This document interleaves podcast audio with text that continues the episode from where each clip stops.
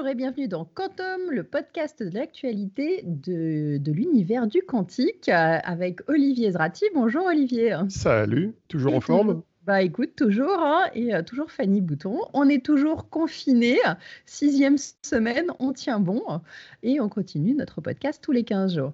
Alors, euh, bah écoute, en tout cas, ça n'empêche pas euh, le monde quantique de tourner, hein, ce, Covid. On a eu pas mal de choses et entre autres, alors tu as assisté à une conférence de la startup Candela. à l'occasion du HEC Challenge Plus, et tu vas nous raconter un petit peu qu'est-ce qui s'est dit lors de cette conférence. Oui, en deux mots. Bah, D'abord, c'est un mot intéressant parce que euh, souvent, quand on parle de start-up quantique, on parle de- de- d'environnement très technologique. Et il se trouve que l'équipe fondatrice de, de Candela bah, avait fait le, de- le challenge euh, d'HEC. Donc, ils avaient été formés par les équipes d'HEC. Et j'ai rencontré d'ailleurs quelqu'un que je connaissais bien, qui est Étienne Krieger, qui a, qui a animé cette conférence. Et donc, euh, Nicolo et. Euh, Nicolas Tomachi et Valérie Anguès, qui sont les cofondateurs avec. Pascal, avec Pascal Scandella, donc, euh, du C2N et du CNRS, de cette start-up, intervenaient pour, euh, curieusement, euh, se focaliser beaucoup sur le calcul quantique. Mhm. Ce n'est pas forcément leur spécialité, mais donc ils ont vraiment focalisé le- leur intervention là-dessus, à la fois pour débroussailler ce sujet complexe et pour montrer quelles étaient les applications de leurs outils de génération de, de qubits et de photons uniques dans le calcul quantique avec un di- différents cas d'usage, aussi bien en France qu'à l'étranger. Donc c'était intéressant. Voilà. c'était intéressant de vulgariser ça pour une audience qui n'était pas euh, spécialisée dans le domaine. hein. J'ai vu les, les gens qui y participaient, alors, je ne sais plus si c'était sur Zoom ou autre chose, mais euh, ils étaient issus d'un univers plutôt entrepreneurial et ça leur permettait de découvrir un peu les, les tenants aboutissants des usages de la photonique dans le monde du calcul quantique. Et il va y avoir des choses à faire encore. Alors, euh, Oui. d'autres qu'on n'arrête plus non plus, hein, ils- tous les, c'est presque toutes les semaines qu'ils ont un rendez-vous maintenant, ou tous les 15 jours, c'est Oui. euh, Cantonation avec euh, la BPI qui continue à faire leur lab quantique. Le prochain euh, aura lieu euh, le 28 avril, avec plusieurs intervenants étrangers d'ailleurs, hein, c'est ça qui est bien, c'est que c'est international. Est-ce que tu peux nous raconter un petit peu? Bah, rappelez quand même le, le principe du lab quantique. Lab quantique, c'est un, Oui. C'est un mélange de think tank, d'accélérateurs et de- d'outils d'animation de l'écosystème, plutôt dans l'univers entrepreneurial, et qui a cet avantage qui- qu'il est international. Et comme Cantonation est un fonds d'investissement qui investit en France et à l'étranger, avec euh, six participations étrangères, je crois, six ou sept sur une dizaine, Mhm. ils ont une fenêtre euh, de, de visibilité sur ce qui se passe dans l'ensemble du monde entier. Et c'est extrêmement instructif. Donc, euh, à ce titre-là, les, les réunions qu'ils organisent maintenant euh, en vidéo, euh, toutes les deux semaines, euh, illustrent cette, cette ouverture internationale. Et donc, euh, bah, pour ce qui nous attend le 28 avril, on a quand Oui, même c'est ça, le prochain. voilà, quand même des, des gens comme Mathieu Munch ou euh, Nathan Chama qui participent. Voilà, exactement. Bah, en fait, les trois intervenants euh, qui sont prévus sont tous euh, de l'étranger. Euh, donc, euh, un représentant d'une startup qui s'appelle Kunami, qui est spécialisée dans la métrologie quantique à base de NV Center. Donc, c'est l'usage de défauts dans, de- de- Dans les diamants. dans les diamants qui permet de faire de la mesure de précision. Euh, Nathan Chama, qui est basé au Japon, comme son nom n'indique pas, qui gère un Unitary qui est en fait, qui s'intéresse beaucoup à l'usage de l'open source dans le monde du quantique. Donc ça, c'est un deuxième aspect euh, pas inintéressant dans l'évolution du marché du logiciel. Et Mhm. puis euh, Roman Norus de Multiverse, qui euh, lui est dans une startup qui s'intéresse à, la finance, un peu comme Canfi qu'on avait déjà vu dans un épisode précédent. Quand j'entends multiverse, j'imagine comment J'imagine, oui. Parallèles. c'est pas ça en fait, hein, c'est juste pour faire du calcul euh, dans la finance. Donc, c'est des confs euh, en ligne qui durent euh, une heure ou une heure et demie. Je crois que c'est une heure et demie, puisqu'ils ont chacun à peu près une demi-heure euh, pour intervenir. On peut poser des questions, donc voilà, c'est très intéressant et ça permet d'élargir le, le périmètre de sa compréhension des, des technologies quantiques, mais souvent par le biais de l'angle entrepreneurial. C'est- C'est toujours des entreprises ou des, ou des organisations, disons, qui, qui interviennent.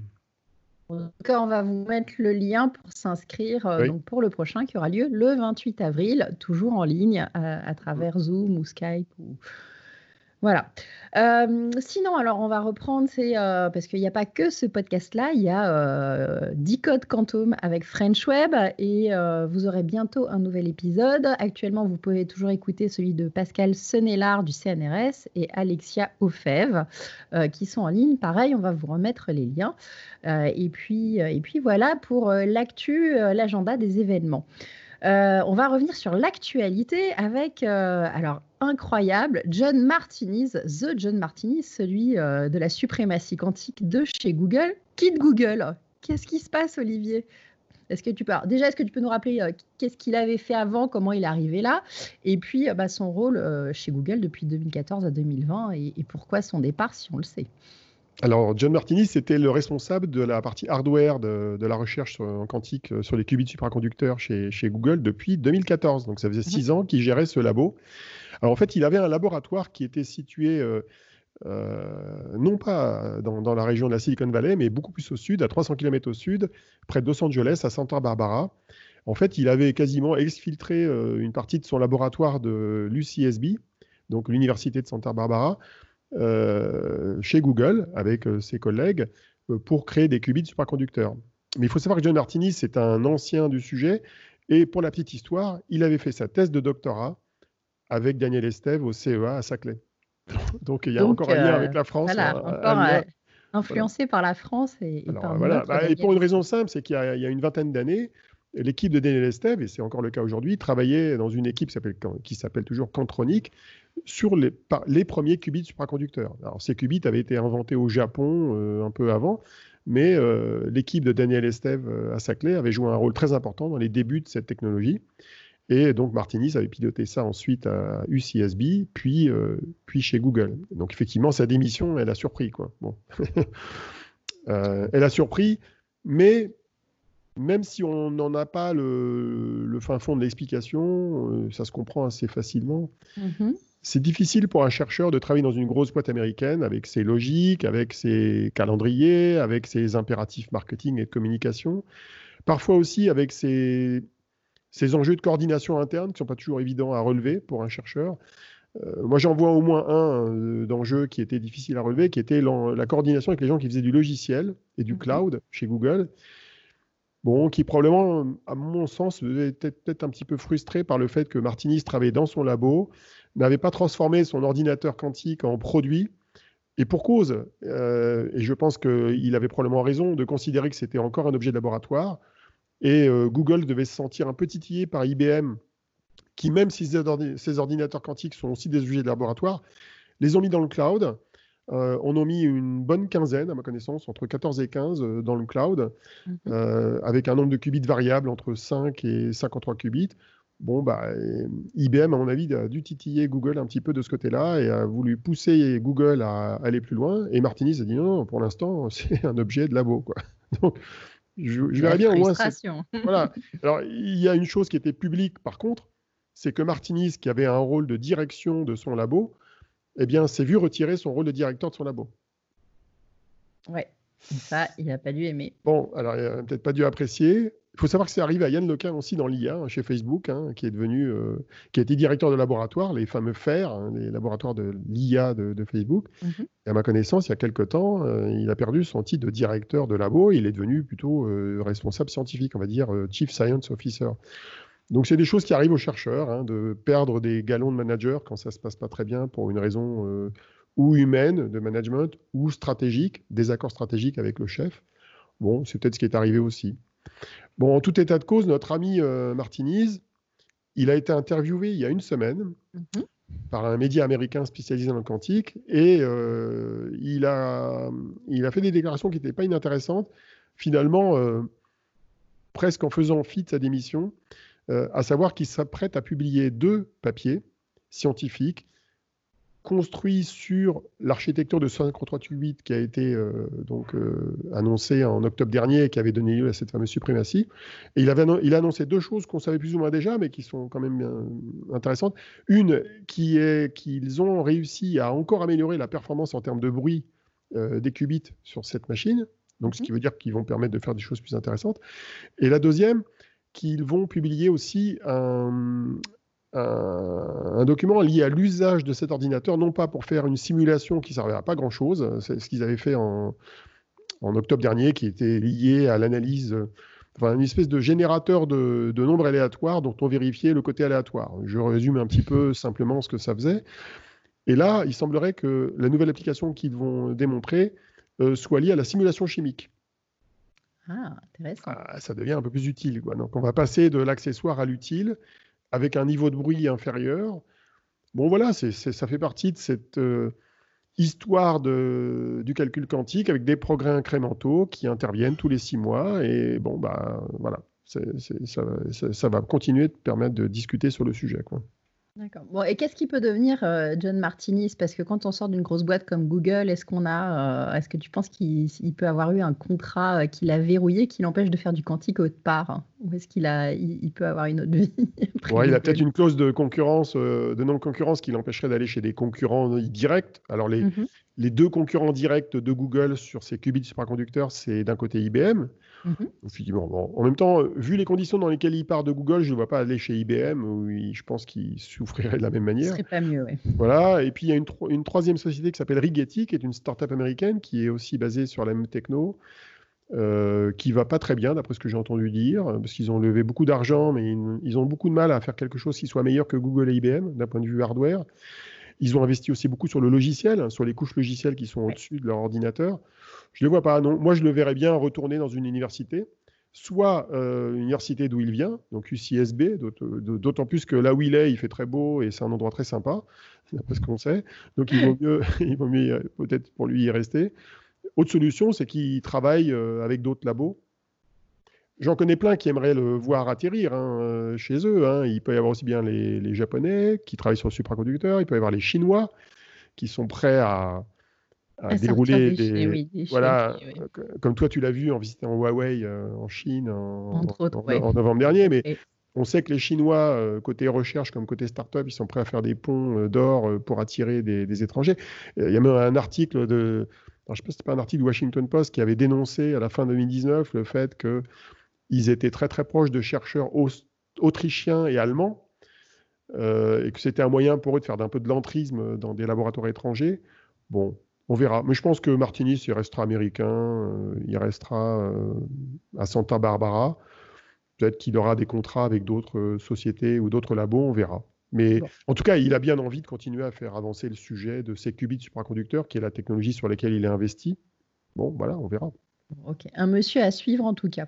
On, va, on va partir de l'autre côté de la planète, après euh, les USA et Google, on va partir euh, au Japon, parce que oui, il y a aussi du quantique au Japon forcément, hein, à la technologie. Euh, et dans, la, dans le cadre de la mise à jour de ton, de ton livre, hein, de ton e-book sur le quantique, qui va passer de 400 à 600 pages ou... Non, il, était à 504 pages la dernière, et là, il, va gratouiller les 600 pages. Et sachant qu'en plus, j'ai diminué la police de caractère pour que ça tienne, mais bon, il y en aura plus, c'est un condensé. Il y en aura plus. Voilà, c'est un sirop concentré. en fait, je suis euh, le confiné du quantique. Moi, je ne fais que du quantique en ce moment. Donc, euh. Oui, c'est vrai qu'il faut bien t'occuper, hein, enfermé dans tes quatre de ta grande maison. Je suis comme un gremlin euh, qu'on arrose avec du quantique et ça me maintient en vie. Quoi. et, donc, et donc, tu as entre autres eu du coup un entretien avec Damien Markham du Lipsis qui lui bosse dans un laboratoire franco-japonais. Et, et, donc, vous avez pas mal échangé. Il y a pas mal de choses qui se passent là-dessus. voilà, bah, écoute, je te laisse nous, raconter hein, de quoi vous avez parlé. Bah, effectivement, donc d'abord, je suis en train de mettre à jour mon bouquin euh, sur plein de sujets, donc des sujets scientifiques, mais aussi des sujets, on va dire, géopolitiques et stratégiques. Et je regarde un petit peu ce qui se passe dans tous les pays, et donc je, compile tout ce que j'ai pu récupérer. Et alors, très souvent, il, me faut un temps assez certain pour comprendre, par exemple, comment fonctionne l'écosystème de la recherche dans chacun des pays. Mm-hmm. Déjà, chez nous, c'est compliqué, mais euh, c'est compliqué aussi ailleurs. Ce n'est pas la même complication, mais c'est compliqué quand même. Alors, chez les Allemands, j'ai découvert la structure en, en poupée russe des, laboratoires de recherche. Euh, les États-Unis, il y a beaucoup de fédérales, mais il y a aussi beaucoup d'universités. C'est compliqué. Alors, le Japon, bah, c'est pareil. Il y a plein de labos. Il y a des universités, il y a des laboratoires nationaux. Euh, il y a des plans d'investissement dans les technologies quantiques qui ont, dans certains cas, démarré il y a 20 ans, mais qui est nettoyé dans la masse d'autres plans pluridisciplinaires. Alors j'ai essayé de comprendre ce qu'il y avait de particulier au Japon. Alors j'ai trouvé plusieurs particularités. La première, c'est que euh, les, Japonais, les scientifiques japonais peuvent euh, mettre à leur, comment dire, à leur palmarès le fait qu'ils ont été à l'origine de deux technologies fondamentales. Mmh il faut savoir que, par exemple, les premiers qubits supraconducteurs ont été créés par des Japonais dans les années 90. En gros, ça remonte à 99. Euh, et donc, euh, alors ces deux gars dont personne connaît le nom, hein, euh, il faut que je les lise pour les me rappeler, c'est Yasunobu Nakamura et Jo Shensai, qui sont donc deux scientifiques qui sont toujours vivants, je crois, et qui donc ont créé les premiers qubits supra bien avant qu'ensuite l'équipe de Daniel Estève prenne le relais sur l'intrication de ces qubits au début des années 2000, vers 2001-2002. Et mhm. puis après, donc les IBM, les Google et les Rigetti euh, en face des produits euh, proches du, produit commercial. Donc ils ont été les premiers. Et puis, il y a un autre scientifique qui s'appelle Hidetoshi Nishimori, qui, au même moment, en 98, euh, donc très très tôt, hein, a, aurait, en tout cas d'après ce que j'ai compris, été l'un des premiers à mettre en, musique le concept de ce qu'on appelle le quantum annealing ou le recuit quantique. Mhm. C'est une technologie qui est très différente des qubits euh, classiques euh, qu'on utilise chez IBM et chez Google, euh, et qui est utilisée par une société, une seule d'ailleurs dans le monde, qui s'appelle D-Wave, qui est canadienne, qui a été créée d'ailleurs juste à ce moment-là, en 99, qui donc a 21 ans d'ancienneté, et aujourd'hui qui vend, qui a vendu quelques ordinateurs, qui en a une trentaine dans le cloud, qui travaille avec beaucoup, avec beaucoup d'entreprises dans le monde, et qui est une technique très différente. Hein. C'est une technique qui consiste en fait à à relier des qubits entre eux de manière un petit peu analogique, à les initialiser euh, dans un état avec des paramètres qui les relient, un petit peu comme dans un réseau, un réseau maillé, comme dans un réseau de neurones, et mhm. qui à partir de là permet de résoudre des problèmes de, minimisation euh, euh, d'énergie. et qui permet de résoudre des problèmes de complexité élevée, optimisation, calcul moléculaire, euh, ça peut servir à plein, plein d'applications, quasiment les mêmes d'ailleurs que la plupart de celles qui servent au calcul quantique euh, classique en général. Et euh, avec les 2000 qubits de D-Wave, on est capable de faire un certain nombre de choses. Alors ce qui est très étonnant, c'est que les Japonais, donc, ils ont inventé ce concept, ils n'ont pas créé D-Wave, puisque D-Wave mhm. est canadien, mais malgré tout, ils continuent à faire deux choses autour de ça. D'un côté, ils font de la recherche fondamentale, bon, ça c'est logique, et de l'autre, ils ont des grandes entreprises qui travaillent autour de cette techno. Alors, on peut citer par exemple euh, Itachi, qui euh, développe des, qubits aussi dans ce domaine-là. Et on peut citer NEC, qui euh, crée en fait des ordinateurs classiques qui accompagnent ce D-Wave. D'accord. Et puis, il y a une autre boîte qui est assez curieuse, qui est Fujitsu. Alors, Fujitsu, eux, ils font de l'annealing, comme on dit, enfin, du recuit quantique, sauf qu'ils ne le font pas en quantique. Ils le font avec des processeurs classiques au silicium. Donc en gros, ils utilisent le principe général, mais ils le font avec des, composants CMOS classiques, donc dans une autre méthode de travail qui n'est pas quantique. Et alors, dernier point qui est relié à cette, euh, grande branche du calcul quantique euh, par recuit quantique, mm-hmm. eh bien, la quasi-totalité des startups japonaises, il y en a presque une dizaine, sont focalisées sur la création de logiciels, soit, des, soit des frameworks, soit des applications euh, métiers, mais sur le quantum annealing et donc principalement autour de D-Wave. Donc c'est assez intéressant parce que je connais aucun pays qui a mis autant l'accent sur euh, le calcul quantique euh, à recuit quantique, à part peut-être un bout du Canada, puisque D-Wave est canadien, et encore même les Canadiens, ils ont plein de startups qui travaillent sur du calcul quantique classique et pas euh, à recuit quantique. Donc voilà, c'est assez curieux de voir ce pays qui se focalise. Alors moi, il y, a, il y a deux ans, quand j'avais commencé à m'intéresser avec toi au quantique, je m'étais dit, tiens, c'est marrant, euh, le recuit quantique, ça, ça marchote, c'est quand même intéressant à regarder en parallèle avec le calcul quantique, euh, je dirais puriste, avec des portes quantiques classiques. Et puis finalement, j'ai pas vu beaucoup d'excitation sur le sujet en Europe et aux États-Unis. Et là, je vois les Japonais qui, qui, qui sont tout feu tout flamme dessus. Alors, les Japonais parce qu'ils sont à l'origine de ça et que euh, et qu'ils ont une peut-être une meilleure compréhension de cette partie-là aussi puisque euh, chacun aussi a ses, ses, habitudes et sa culture et euh, du coup... ouais, on peut considérer que c'est une forme de pragmatisme en fait. C'est c'est un truc qui marchote, ça marche pas très très bien. Hein. Il y a beaucoup de gens qui contestent le, bien fondé des accélérations quantiques qui sont apportées par cette technologie-là. Mhm. Mais bon, ça marchote. Euh, les, études de cas D-Wave, elles existent. Hein. Euh, elles n'ont pas été déployées forcément à très grande échelle euh, chez des industriels, mais elles existent. Elles ont le mérite de, permettre de faire de l'expérimentation. Donc voilà, ils ont décidé de s'investir là-dessus. Alors en même temps, les Japonais ont lancé leur plan quantique. Enfin. Ah, un flagship aussi. Hein.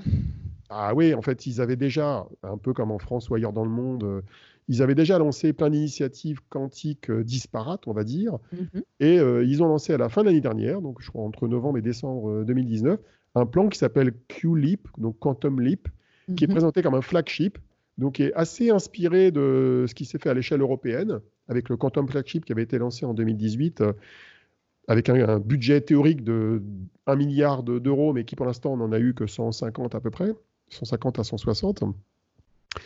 Et ce quantique, euh, il vise à permettre au Japon de tenir tête à la Chine d'un côté et aux États-Unis de l'autre dans la, course aux technologies quantiques, en particulier sur l'ordinateur quantique. Alors, ce qui est assez marrant, c'est qu'ils ne sont pas très focalisés. Hein. Ils, travaillent dans tous les domaines, hein, comme tout le monde. Ils vont faire du calcul quantique. Euh, non, seulement ils font du calcul quantique, des télécommunications quantiques, de la cryptographie quantique et de la métrologie quantique, qui sont les mhm. quatre euh, domaines classiques dans n'importe quel plan quantique de n'importe quel pays. Mais quand on creuse sur la partie calcul quantique, ils veulent investir sur le supraconducteur, sur le silicium, sur les atomes froids et sur la photonique. Donc en fait, ils investissent partout. Et, c'est un plan à 20 ans, donc il est censé se terminer en 2039. Donc c'est le, très japonais ça, c'est très long terme, euh, très ambitieux vis-à-vis des Chinois ou vis-à-vis des Américains. Et pour faire tout ça, ils se donnent 200 millions de dollars. Ce qui n'est pas énorme. Non. Alors, malgré tout, ces 200 milliards de dollars d'argent euh, du gouvernement, c'est complété par évidemment des financements qui viennent des grosses boîtes japonaises qui continuent à investir chacune de leur côté, comme euh, celle que j'ai citée, NTT, mhm. enfin, NTT euh, dans les, télécoms. Oui, Fujitsu, Hitachi. Voilà, Fujitsu, Hitachi, NEC, NEC, qui, qui investissent chacune de leur côté. Mais c'est vrai que ce montant n'est pas, est pas sur, pas, étonnamment élevé par rapport à ce que font les Chinois qui ont annoncé des milliards de dollars, par rapport aux Américains qui ont annoncé qu'ils allaient doubler le plan qui avait été annoncé il y a deux ans. Et donc, ils vont quasiment faire 2 milliards de dollars, les Américains, pour euh, euh, investir sur oui, et même par rapport au plan européen, 1 milliard. Euh, c'est marrant, c'est pas élevé. Bah, c'est un petit pays, donc peut-être que c'est moins de chercheurs. Comment ça, c'est un petit pays, le Japon? Le Japon, c'est un pays qui fait deux fois le PIB de la France, si je me rappelle, et deux fois le nombre d'habitants minimum.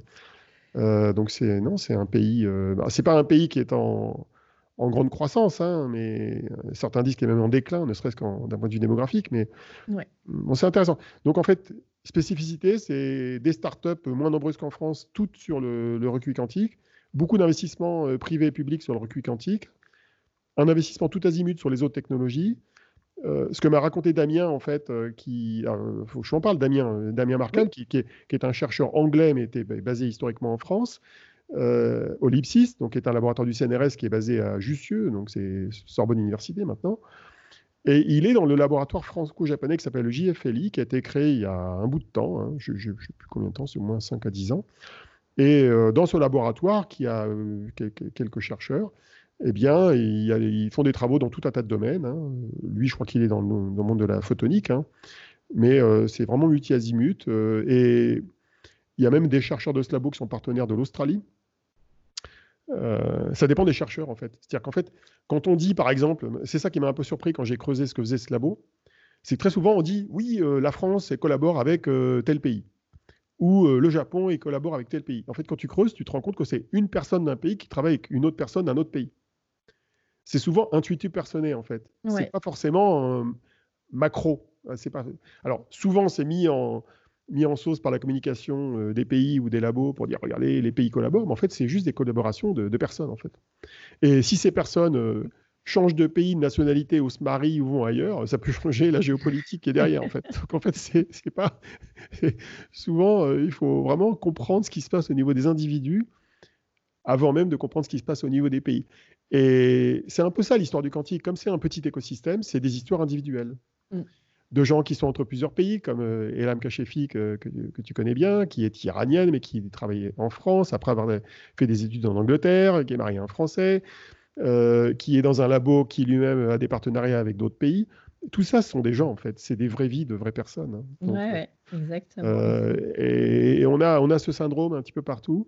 Et derrière la, la géopolitique du quantique a tendance à vouloir dire voilà tel pays se bat contre tel pays. En fait, derrière, il y a des gens qui collaborent euh, intensément à l'échelle internationale et qui font avancer la science.